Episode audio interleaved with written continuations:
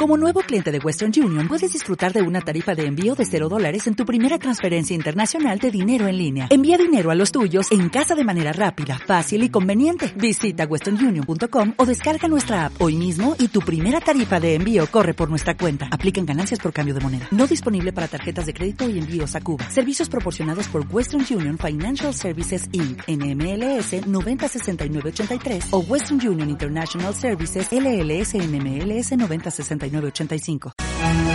a ver, dígame, ¿y con eso cómo se siente? Sola, confundida, devastada. No es nada que con Psicopedia y algunos tranquilizantes no se pueda arreglar. Psicopedia, el wiki de tu personalidad. Ahora en RTW Radio Multimedia. La terapia a domicilio comienza con Amaury Peñuelas, Judith García de Alba y Lucy Muñoz. Psicopedia, salvamos vidas. I gotta, gotta have it. Uh oh. When I can't find the words, I just go. I don't like it. No, I love it. Muy bien.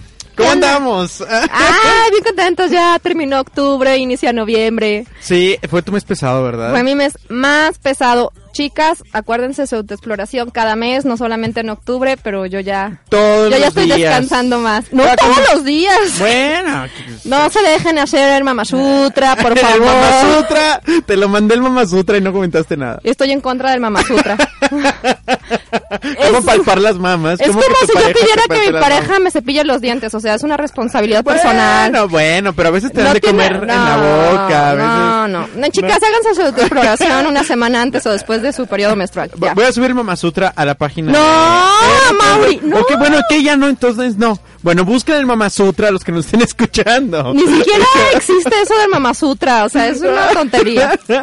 Pero bueno, Mejor X. sube la técnica de autoexploración en la página. Bueno, muy, las dos, ok, subo las dos. Ándale, y que la gente comente cuál les gusta más. Ok, totalmente de acuerdo. Ok. Perfecto, muy, bien. Oigan, pues ya estamos aquí en nuestro programa de Psicopedia y hoy vamos a hablar de feminismo, Judith. Ay, desde antes de empezar el programa ya estamos eh, agarrando pila, ¿verdad? hoy nos acompaña Olga, que digo, está en el programa anterior, pero es una amante ferviente de estos temas. Bienvenida, Olga. Muchísimas gracias.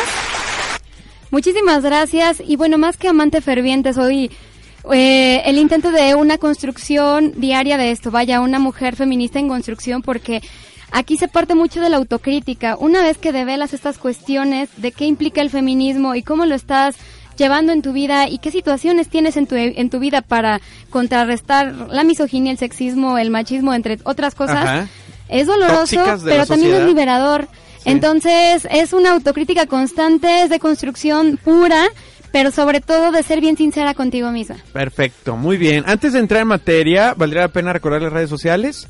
Eh, en Facebook, búsquenos como Psicopedia, el wiki de tu personalidad, pónganle like este, like. Sí, Facebook, eh, Judith o... Judith García de Alba y también acuérdense de entrar a la página web de RTW y bajen el podcast, por favor. Sí, así es. Y Olga, ¿tú eh, por dónde podemos localizarte? Ah, bueno, pues en Twitter, eh, arroba Olga, doble A Palacios, ahí cualquier cosa, eh, contesto rápido los twitters y sobre todo los mensajes, así es que ya saben, ah, ¿verdad? Muy bien. No, pero ahí estoy muy pegada. Muy bien. A mí por mi WhatsApp 4442-890287. Pues bueno, entrando en materia, ¿sabes qué? Ahora, ahora que empezamos, antes de, yo, yo creo que antes de agarrarnos este, a, a, discutir y poner los guantes, creo que me doy cuenta que la definición que tenemos de feminismo no es la misma no. entre personas, ni siquiera entre géneros. Creo que entre personas. O sea, ¿qué, qué sería el feminismo? Bueno, Aquí eh, o sea, depende de la época en que tú digas feminismo. Ajá. Desde ahí, o sea, empieza, hubo, bueno, Olga no me dejará mentir que hubo tres corrientes, Ajá. en la cual la primera se trataba de que la mujer tuviera un papel activo en la sociedad reconocido. Así es. Y se hablaba de la emancipación de la mujer. Ajá. ¿Y a qué se refiere eso? En el sentido de que la mujer no fuera explotada, no fuera usada nada más para tener hijos, de que pudiera participar en lo que era el voto, en las decisiones del país, etcétera, ¿no? O sea, como su papel activo social y político, no solamente a la parte de crianza, o de, o de cuidado de hijos y que también ciertos roles que eran atribuidos a los hombres, por ejemplo, ciertas profesiones o que nada más las podían hacer los hombres, también las hicieran las mujeres. Ajá. Después ya pasó como la segunda ola, que ya no se hablaba tanto de la emancipación, sino más bien de la liberación. Así es. En el sentido de la, de la propia mujer. Algo que es que está, bueno, yo, yo, este, no, ahora sí que queda como la, Ajá. me queda a mí la interrogante, a lo mejor ya dependiendo de cada postura, cada perspectiva, podrán dar su punto de vista, es esta parte, o sea, ¿realmente es necesario hablar de feminismo? porque el, solo término atribuye al machismo. Totalmente. En, cuanto al igualatarismo. Ahora, no, no necesariamente, pero, pero yo creo que cualquiera que no conozcamos el concepto eh, ah, es hablar de lo mismo. Entonces, las personas piensan que es un extremo. Cuando tú ya hablas con una persona que es feminista, generalmente te dicen, ¿sabes qué? No, es que estamos haciendo realmente ese énfasis en la desigualdad social. Por eso es necesario. Exactamente. Y es cuando tú llegas y dices, bueno, empieza como que un problema epistemológico y tanto y de construcción, porque habrá gente que se diga feminista y que no ejerza un rol igual con sea, un pseudo feminista. Exacto. sí, yo digo, yo digo, pero temas escabrosos. Muy escabrosos. Pero pero fíjate que yo creo que sí es necesario hablar de feminismo. Todavía hace dos años o un año acaban de aprobar una ley para que haya un 50% de participación femenina, tanto en empresas como en partidos políticos. Eh, yo creo que en el, 2015... en los gabinetes. Claro, yo creo que en el 2015 debería de estar fuera de lugar tener que obligar a la sociedad a que sea parejo. ¿Sí me explico? A que se reparta el, el, el pastel Igual, ¿sí me explico? Claro. Digo, a mí me parece vergonzoso que se llegue a ese tipo de cosas. Y sí es importante hablar de feminismo, pero a final de cuentas, quien ejerce el derecho al feminismo, yo considero que sí, los hombres debemos de entenderlo y, y saber de qué estamos hablando, pero ustedes mujeres también saber lo que es el feminismo y ejercerlo, ¿sí me explico? Y también... Porque los hombres estamos bien a gusto, la verdad. Con sus privilegios y todo. exactamente, ¿sí me explico? Aquí hay que, hay que poner varios puntos sobre la mesa. Vamos a, hacer varias colocaciones. Sí, sí, sí, sí, Bueno, para empezar, el feminismo no es lo mismo que machismo, ¿sí? Eso queda claro y la definición lo acabas de decir muy claramente, porque feminismo alude a la superación de esos estados en los que se vulnera la dignidad, las libertades, la plenitud del desarrollo personal, obviamente de las mujeres. Sí, ¿Por qué se hace énfasis en las mujeres? Precisamente por eso, porque, bueno, ha habido ya una larga historia a través de nuestro mundo en la que las mujeres han sido tomadas como cosas y seguimos siendo tomadas como cosas, como eh, sujetas de propiedad. Exacto. Y como incapaces. Tan solo en Grecia, en el nacimiento de la democracia, a las mujeres y a los esclavos no se les permitía votar ni participar, bueno, no votar, sino participar en el agora pública. ¿Por qué? Porque solo aquellas personas que tenían dominio sobre sí mismos podían participar en ese y eso se lo dejaban a los hombres. Por eso aquella idea de que... sobre sí mismos? Sí. ¿Cómo? Espérame, porque entonces aquellas personas que delegaban la toma de decisiones sobre lo público que les implicaba una cuestión de sí mismos, eran considerados idiotas. Entonces, aquel es una cuestión acá de Grecia y la democracia y todo el rollo, pero bueno, a ese grado vamos de supeditar la capacidad de las mujeres.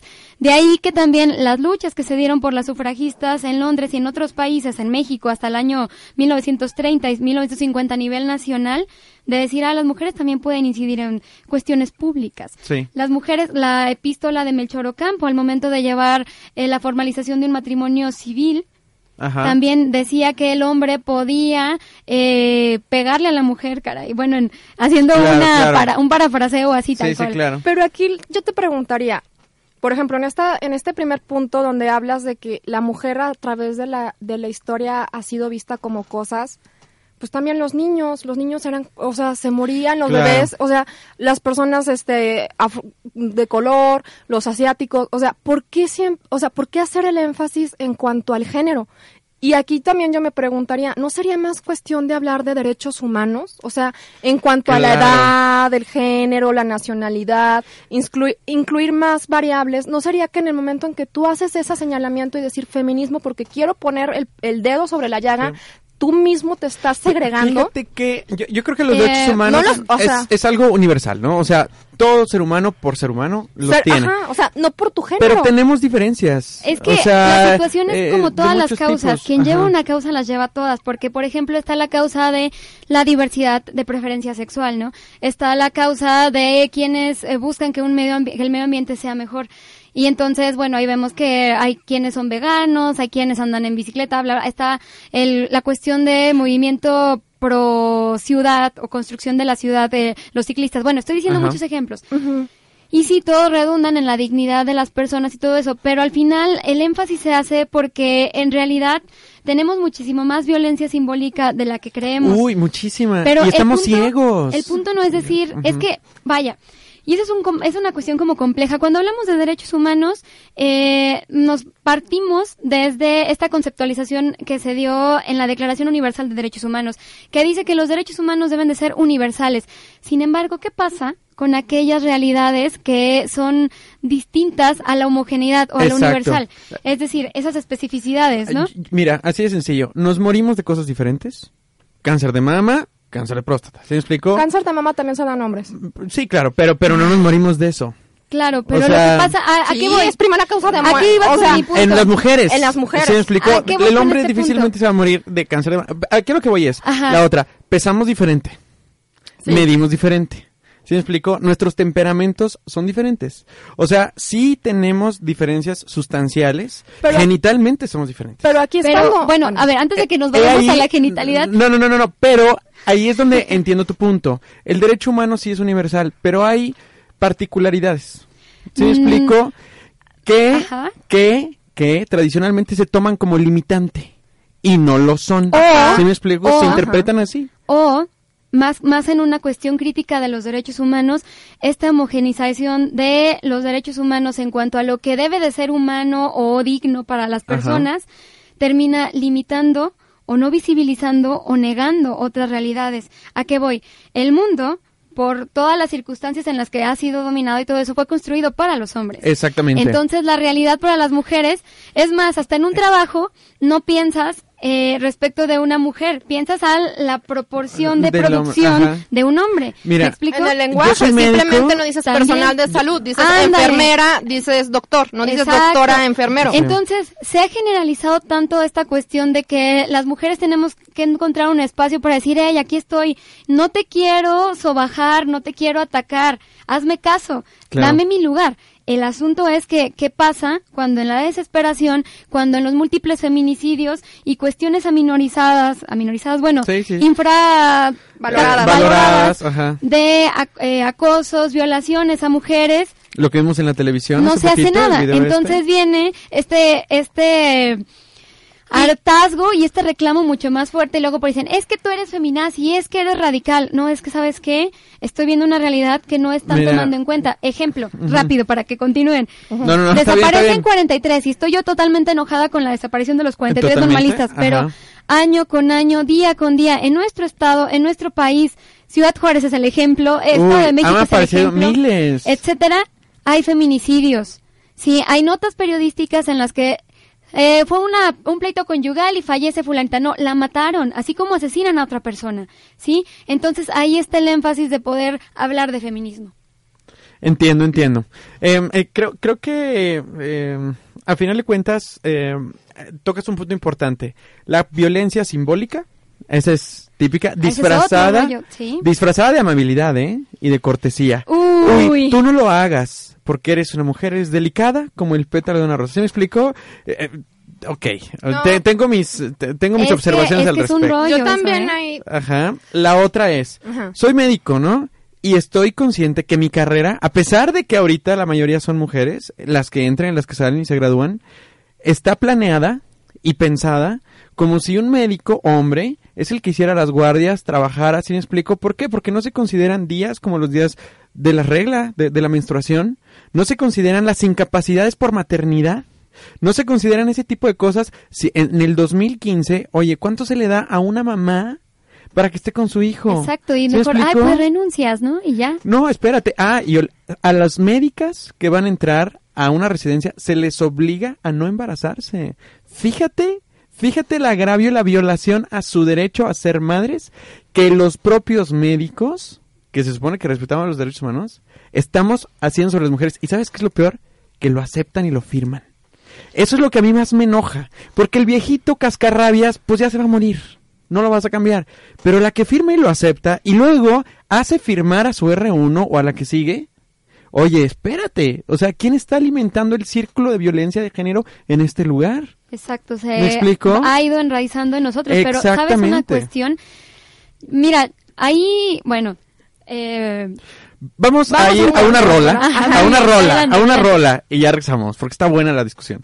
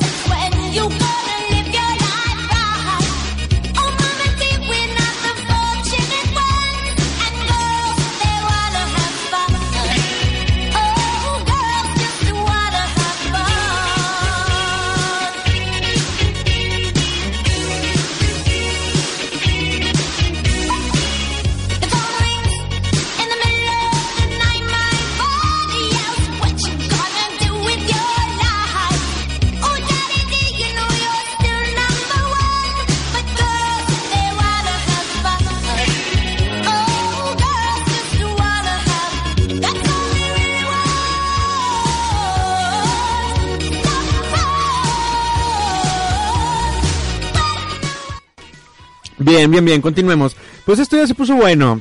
Aquí la cosa es, a ver, es cierto. Eh, decir yo soy una mujer y merezco los mismos derechos que un hombre no suena injusto. ¿Se me explico? Pero luego señalarse... a ver, pero eh, eh, quiero, quiero escuchar ese punto tuyo. O sea, ¿en qué parte tú no dirías yo soy mujer y merezco más derechos o, cuál es la diferencia que tú podrías tener? Es esta parte de decir, bueno, una cosa es igualdad y otra cosa es equidad. Desde ahí. O sea, igualdad es decir, yo soy igual a un hombre y otra cosa es decir, yo valgo lo mismo. O sea, como tú dices, tenemos peso, talla diferentes, pero los dos tenemos el mismo derecho equitativo de acceder a un trabajo, acceder a la salud, acceder a lo que tú quieras. Por el solo hecho de ser personas. Claro. O sea, hay que irnos a un a priori aquí la situación de que yo veo a veces que puede haber en el pseudofeminismo o en algunas feministas es esta parte de la automarginación.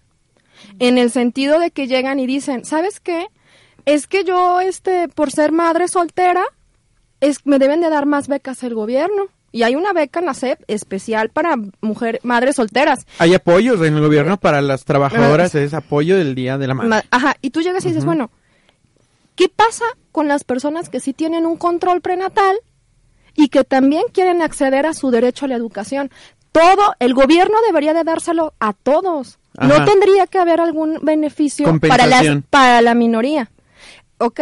Aquí, por ejemplo, también entraría esto de que todos somos diferentes. Sí. Dos mujeres pueden ser completamente diferentes. Una mujer puede ser más fuerte que un hombre. Sí. Aunque a veces hablamos de tendencias, ¿no? Entonces, sería esta parte de carácter humano de que saldrían siendo valiosas y que merecen. Ahora, que en la práctica no sea así, pues ya es diferente. Y fíjate, ahorita lo comentábamos antes del programa.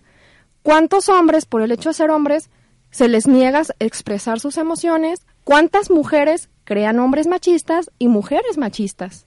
estamos hablando de situaciones culturales que no tienen por qué ser reduccionistas en cuanto a una situación solamente del feminismo. Yo hablaría más de una perspectiva de género, porque el género es de todos. Todos tenemos género, todos tenemos sexo. Que no es lo mismo que el sexo. Exactamente. Entonces, si hablas de una, de un, ahora sí que de un nódulo o de un campo semántico mayor, es como decir, ¿para qué hablar de las reglas y de las tijeras si podemos hablar de papelería? O sea, ese es el punto.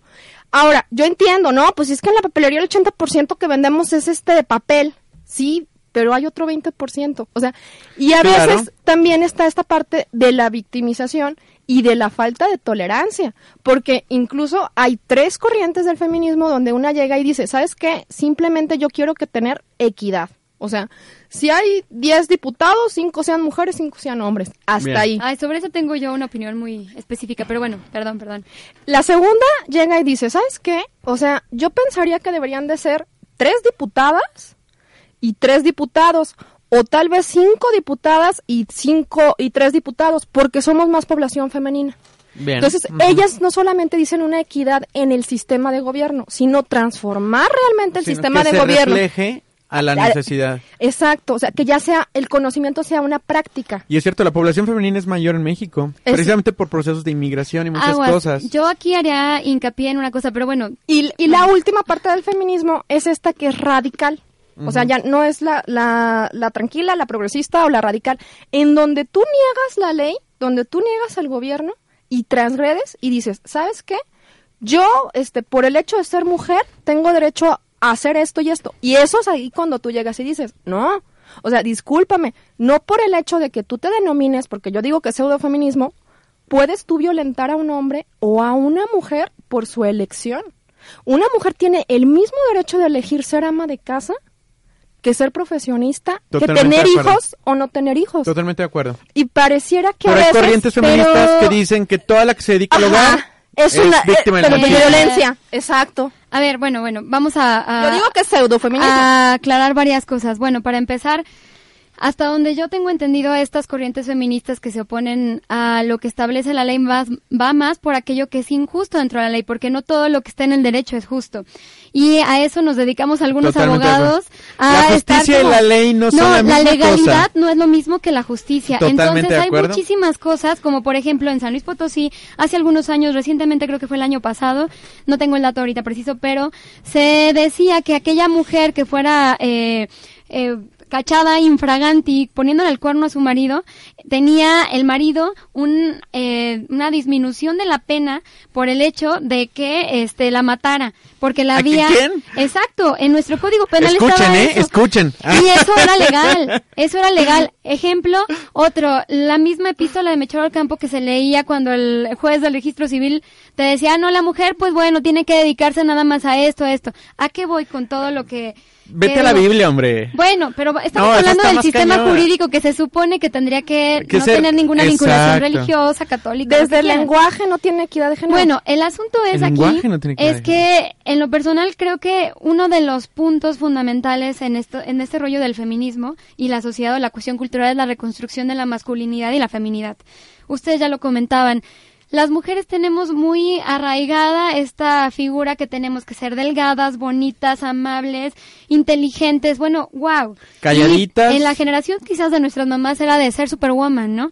Encárgate de la familia, de los hijos, éxitos en el trabajo, ten una buena figura y sé muy cordial con tus invitados en la casa. Aguántate, ajá. Exacto, pero la cuestión también es aquí la masculinidad, cómo le entendemos qué es ser hombre y qué es ser mujer ser, ser hombre también, y esto lo están luchando mucho en Noruega, en Brasil y en otros lugares, donde dicen, no, yo también tengo derecho a cuidar más allá del colecho a mi hijo, ¿sí? Y tener un permiso de paternidad para que mi esposa también pueda irse a trabajar si quiere, o yo pueda disfrutar de mi bebé junto con ella. Y tengo derecho a ser eh, corresponsable con esta paternidad. Exactamente. Entonces, hay permisos de paternidad de seis meses. ¿Y qué pasaría si esa minoría hace un movimiento porque quiere poner el dado en la llaga de lo mismo? Entonces, antes de ese caeríamos en una misma simetría. No, no, no, no, no, no, no, Mira, no hay conciencia, no hay conciencia de eso. O sea, nuestro lenguaje está empapado. Está tan en el inconsciente. Nuestras costumbres están empapadas que somos ciegos, el lo vemos normales. El feminismo es esta emancipación o liberación, pero por una misma pero no con la misma manifestación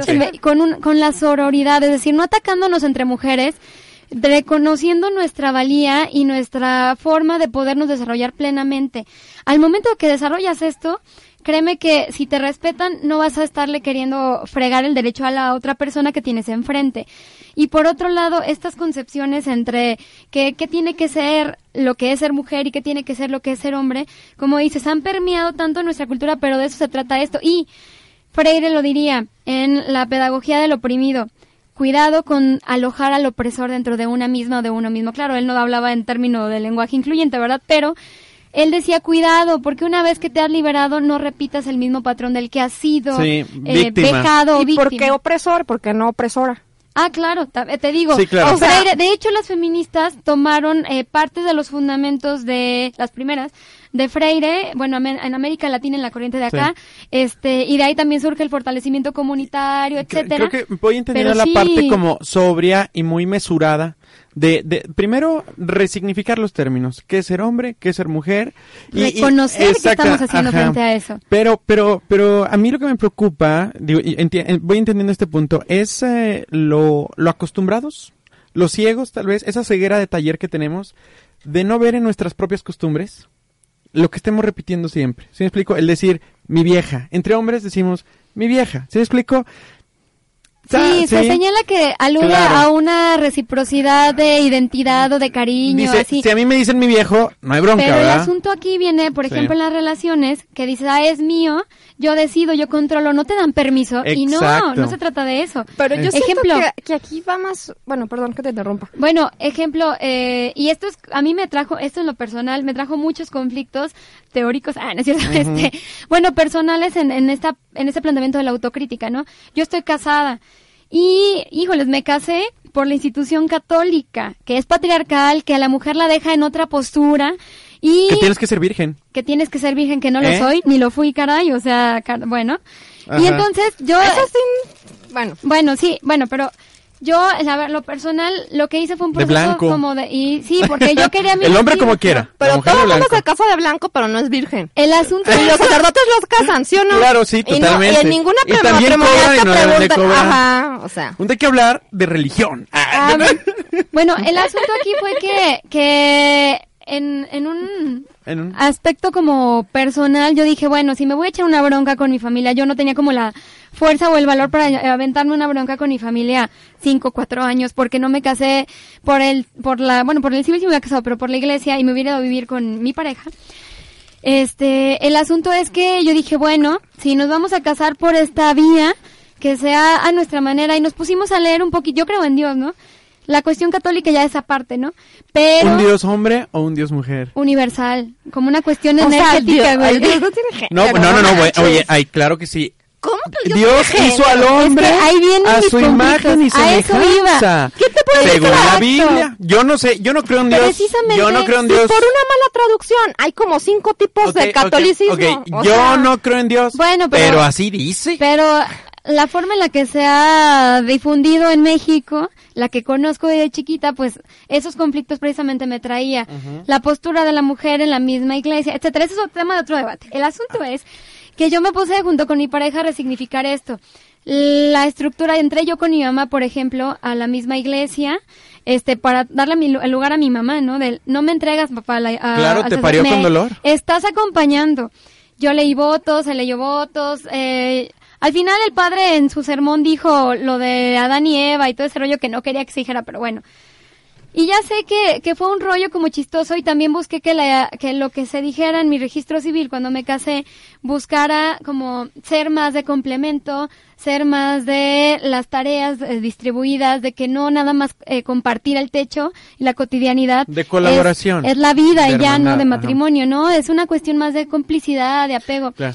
Y a mí eso es lo que me ha dejado el feminismo. Te digo que por eso estoy en una construcción diaria, por esa autocrítica. tú que eres psicóloga y nos dedicamos a este mundo de la psicología, cuando cuando cuando Freud describe la envidia del pene de las mujeres, Mira, tengo, una, tengo una compañera. A ver, ¿qué piensas? ¿Qué piensas ya? Ya estamos tan en el posmodernismo que, que ya es todo tan relativo que la verdad a veces eso me me cansa porque no puede ser que, o sea, todo es relativo excepto la idea de que todo es relativo. ¿Qué diría Bauman? o sea, te casi como, ¿me estás metiendo a una sociedad paradójica o qué? O sea, pero bueno. Ah, yo tengo una compañera, no voy a decir nombres, que ella dice... Saludos a la compañera. Ah, Saludos. Ah, espero que ya este, sea mamá porque ella tenía mucho ese deseo. Claro, muy Bueno, el punto es que ella decía, si Freud dice que las mujeres tenemos envidia del pene, los hombres tienen envidia de las mamas. Así. Y de eso se trató su tesis. Claro. Yo la verdad, tú sabes que yo no sigo la corriente psicoanalítica y no puedo opinar al respecto porque desconozco. Ajá. No me vayan a matar los radioescuchas que sean psicoanalistas, ¿verdad? Pero... Pero, o sea, vuelvo al punto, no se están yendo a un orden supra, si no se están yendo a una situación este inferior. claro. En el sentido de que tú digas, ¿sabes qué? Es que todos los perritos que sean de raza tienen más derechos. No, los de no, o sea, no, o sea, son seres vivos. De, de hecho, o sea, es bien complejo, pero ahora el, punto es, o sea, es muy respetable que cada quien vaya conformándose. Pero por ejemplo, yo también vengo de una familia muy este católica, muy en este patriarcal, se podría decir. A la potosinidad. A la potosinidad. No, de hecho yo soy tapatía. ah, bueno, bueno. Y, y en ningún momento este sentí esa parte de llegar y decir tienes que servir a, tu hermano, a tu papá. Ok, bien. O sea, de hecho ellos nos atendían. O sea, había esa reciprocidad y yo creo que tiene que ver más con situaciones de educación. En el sentido que tú llegas y le dices a un niño, ¿sabes qué? El niño no sabe nada. Yo sí creo más como en esta parte de la tabula rasa, en el que él va a ir aprendiendo. Y si tú llegas y le dices, ¿sabes qué? Porque es niña no le puedes pegar. Porque es niña. ¿Sabes qué? No le puedes pegar porque es niño. Desde ahí se siembra. Ya le, estás haciendo una diferencia. En cambio, si tú dices, ¿sabes qué? Tú no puedes pegarle a otra persona, a, otro animalito, porque le duele el niño va aprendiendo. Sí, sin, sin especificar el género. Exacto. Totalmente de acuerdo. O sea, Totalmente Yo, yo no es que esté peleada con el feminismo, simplemente digo que es necesario, más que hablar de feminismo, que sí es necesario, claro que hay diagnósticos, claro que, el que esto ha traído cambios muy importantes en nuestro país y fue gracias a esas personas, claro que hay que reconocerlo, pero creo que ahorita deberíamos de hablar de una perspectiva de género. Y algo que también está, pero muy, o sea, que me pone a mí mucho a reflexionar es cuánto es una moda y cuánto realmente es un conocimiento. Porque porque muchas veces ahorita está de moda, o sea, está de moda ser vegano, está de moda andar en bici, está de moda ser feminista, está de moda traer barba, y hace 10 años estaba de moda otras cosas. No Shave November. Exactamente. Ah, no, es que ahorita está de moda. El, Los compañeros también traen barba, deberían La recaudación la van a hacer. Eso de la igualdad se la tomaron en serio. Ah, pero es para recaudar fondos, ¿no? Sí. Para lo del cáncer de próstata, ¿no? No Shave November. Pues ahí nació, pero ya ahorita te la dejas por moda.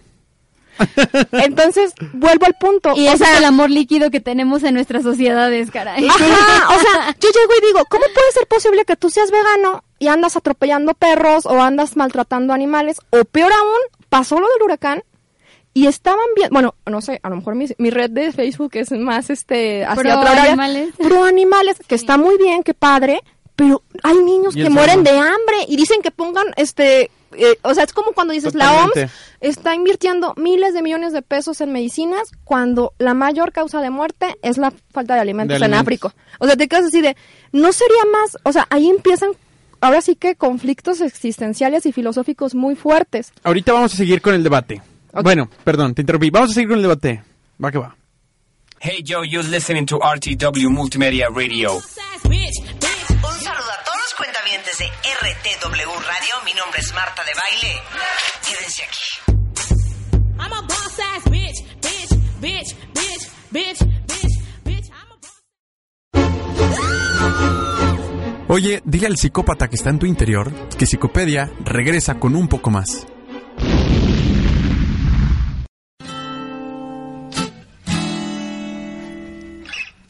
Esa canción me encanta. ¿Se cómo Karen eh, practica la equidad de género? No, no, igual a Mauro y a mí. No, no, sí, totalmente. bueno, antes de continuar con la, con la discusión, recordarles que no solo hay hombres o dichosas, también heteronómadas.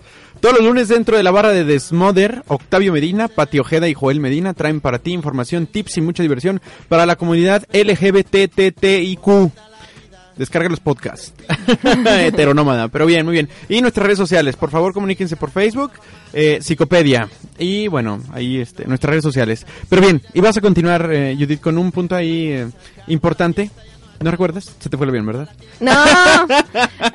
bueno, nada más este continuar en, en esa... de, los contextos, ¿no? O sea, digo de la construcción cultural en torno a lo que es la mujer y lo que es el hombre claro pero pero yo creo que para entender esos conceptos tuviste que haber vivido y entendido muchas cosas y haber visto muchas cosas digo yo creo que tú lo entiendes y lo ves mejor porque porque tienes acceso a internet y ves las manifestaciones porque viajas porque, ¿sí me explico? No, tienes una licenciatura. El 10% de la población tiene licenciatura. Claro, o sea, porque tienes acceso a esa información.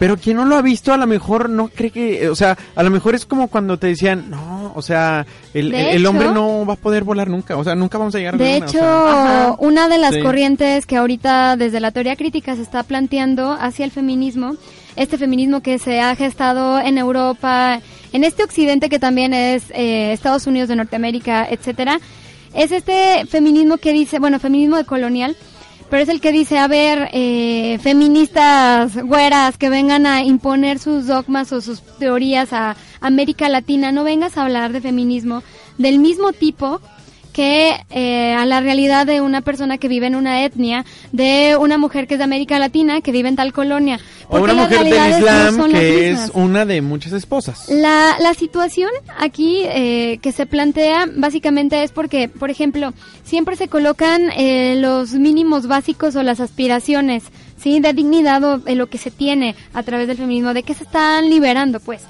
Y entonces, quizás los parámetros que se colocan desde Europa son muy diferentes a alguien que trata de vivir en el buen vivir en Ecuador. Pero, pero no sería diferente para todas las personas. Pero, pero, pero, pero, pero, pero, definitivamente sí hablamos de sociedades más desarrolladas unas que otras. ¿Desarrolladas en qué? Desarrolladas en, desarrolladas en derechos humanos en derechos humanos, sí. Habría que También las legislaciones, las legislaciones así van, primero nacen allá en estados nórdicos y luego van bajando por Europa, llegan a Estados Unidos. Que con mis alumnos en, ok, totalmente, Cuba. En Cuba, materia, en, materia de salud, por ejemplo. Ajá.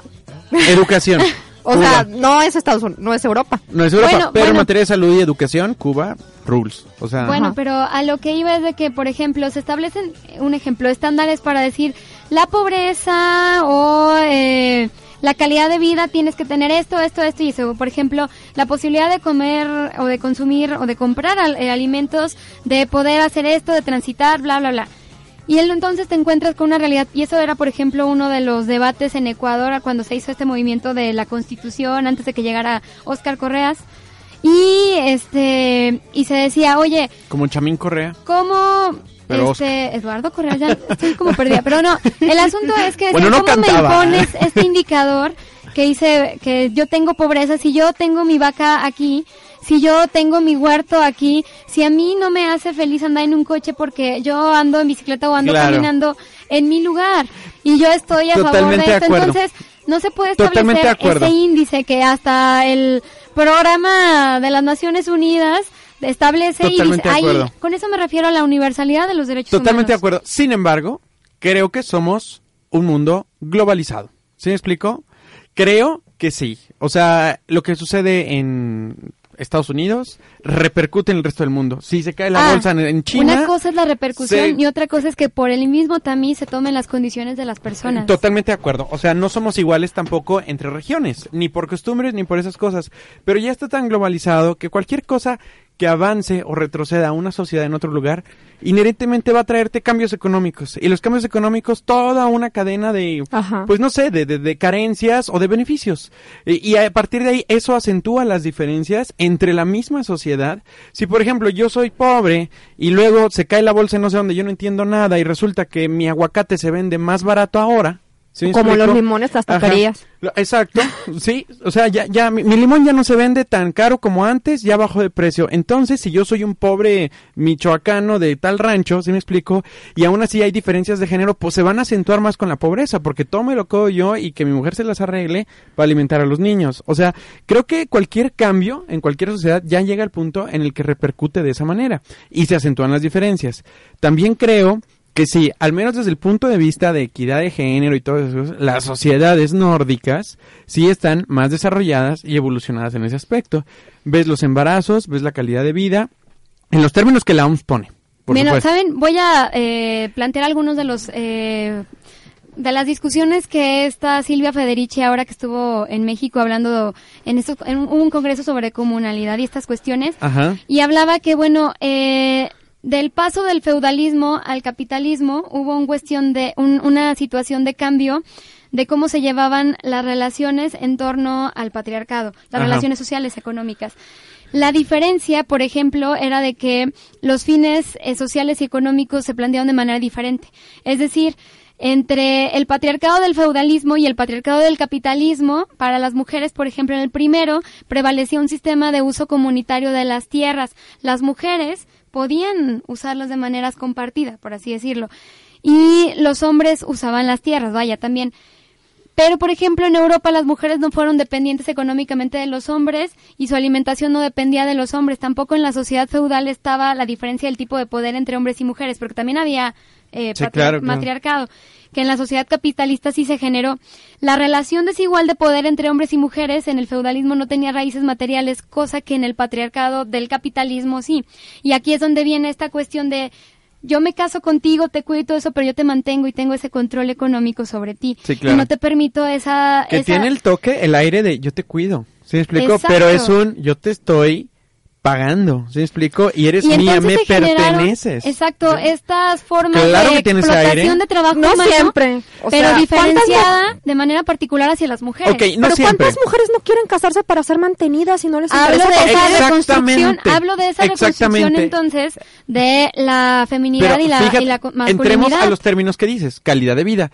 Para una mujer que quiere ser mantenida, estudiar mientras me caso, ¿sí me explico? La licenciatura mientras me caso. Ajá, la MMC. A lo mejor para ella la calidad de vida es que me mantengan, me vale si me ponen el cuerno, yo tengo los hijos que sea, yo los cuido y los atiendo. A lo mejor para ella es calidad. Pero hay una situación aquí que Pero en otros términos es, oye, a ver, la calidad de vida para todos es, tienes acceso a educación, tienes acceso a agua potable, bla, bla, bla, lo miden en otros estándares. Aquí yo colocaría un punto, el control del cuerpo de las mujeres.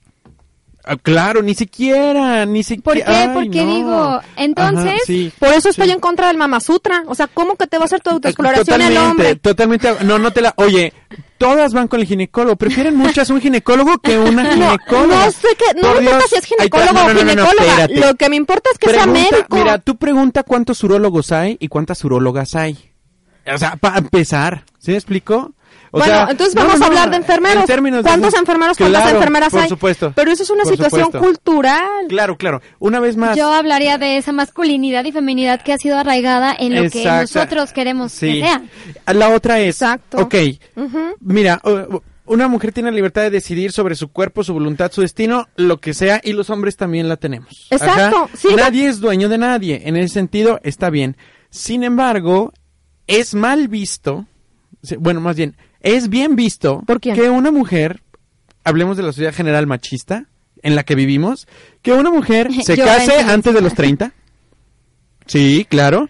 Que tenga sus hijos. ¿Es mal visto que se case antes de los 30? Es mal visto que se case después de los 30, ah, perdón. Que se case después de los 30, sí. Que, bueno, que llegue a los 30 soltera, sí. Es mal visto que no este que no llegue virgen al matrimonio. Sí, en una sociedad machista, por supuesto. Estamos estamos hablando del Pero de qué sociedad? Dime ahorita en, en San Luis Potosí cuántas mujeres se casan vírgenes. No, pues ninguna. Y dicen que la sociedad es, machista. Pero no pueden hablar de su hablamos de una doble moral. Hablamos de una doble moral y del enjuiciamiento de, ¡Ah! ya viste que se casó y ya, ya se había metido con fulanito El anillo, el anillo, mira. claro, se ha ido diversificando y yo la verdad yo conozco Vamos más personas que... a escuchar una canción. Bueno. Perdón. Muy buen tema, muy buen tema.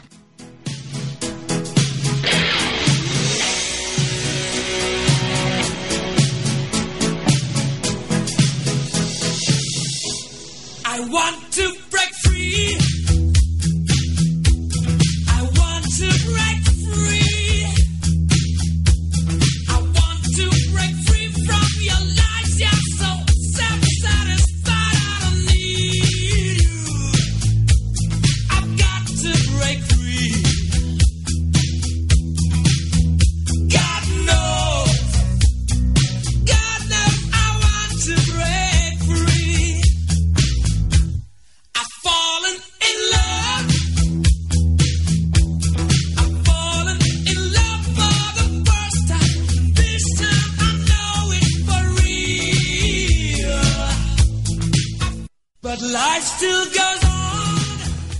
Bien, bien, continuando con la discusión. Decíamos que entrando en discusión. Sé que no es el punto, Continuamos ¿verdad? con la discusión después creo de que la se rola. puede, creo que se puede disfrutar el rol machista, porque el hombre puede ser muy gratificado por el hecho de yo mantengo a mi vieja y yo digo, a lo mejor la sufres y no duermes y lo que tú quieras, pero puede ser gratificante. Yo y creo que muchas mujeres pueden disfrutar su rol pasivo pasivo de decir, pues yo me quedo en la casa, mi marido me mantiene, me vale lo demás. ¿Sí me explico? Yo nomás estudié para esto y yo fui Ah. fan de la princesita y siempre fui respetada. Creo que en muchas circunstancias ese rol que nosotros vemos, y yo creo que todos coincidimos aquí, en, esta cabina, de pues que... somos todas, en realidad, exacto, somos todas, claro, que todas, que todas coincidimos, ajá, que todas coincidimos, ¿sí me explico?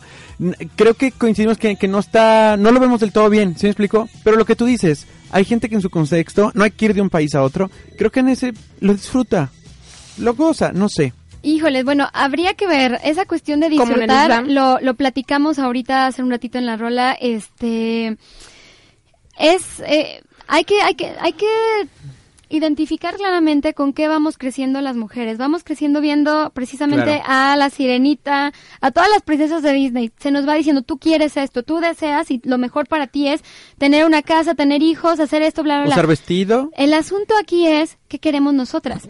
No tenemos como una educación que nos permita conocernos profundamente y tener un sentido fuerte de nosotras antes de decir lo que quiere la sociedad de mí. Bueno, yo qué quiero de mí, qué espero de mí. Y nos educan para darnos a los demás primero antes de darnos a nosotras mismas o detenernos a nosotras mismas y no es egoísmo. Pero tanto a hombres como a mujeres. Ah, claro. Y entonces vuelvo a esta cuestión que bueno que lo, que lo señalas se me va el avión si no. Este, porque justamente volvemos a la cuestión de la reconstrucción de masculinidades y feminidades, es decir, ¿qué le da sentido a ser una mujer y qué le da sentido a ser un hombre? A ser un hombre, ser proveedor, ser el fuerte, el insensible, el jefe de familia que fundó la generación, o ser la mujer que es sumisa, abnegada, que legitima su embarazo por el sufrimiento, lo que quieras, ¿no? Estoy hablando de la novela del, de, Televisa, ¿no? Pero el asunto es aquí reconocer qué quieres, cómo se te deja ser plenamente digna y digno. Claro, claro, sin entrar en el estereotipo. Y entonces, ahí vamos a otra situación también, respecto de, bueno, a mí me, me pasó en lo personal, que al principio que voy llegando a esos temas de feminismo, bueno, me produce un resquemor súper fuerte respecto de todo, ¿no? Y luego poco a poco entendí que no todas las personas tenemos estos procesos de ir como viendo qué ha pasado, cómo, cómo, cómo nos desarrollamos frente a esto y también qué elegir, que digo que yo estoy a favor de esto, pero resignifico y acepto estar, por ejemplo, en un matrimonio, ¿no? Y no se me está vulnerando en ninguno, porque mi esposo realmente es...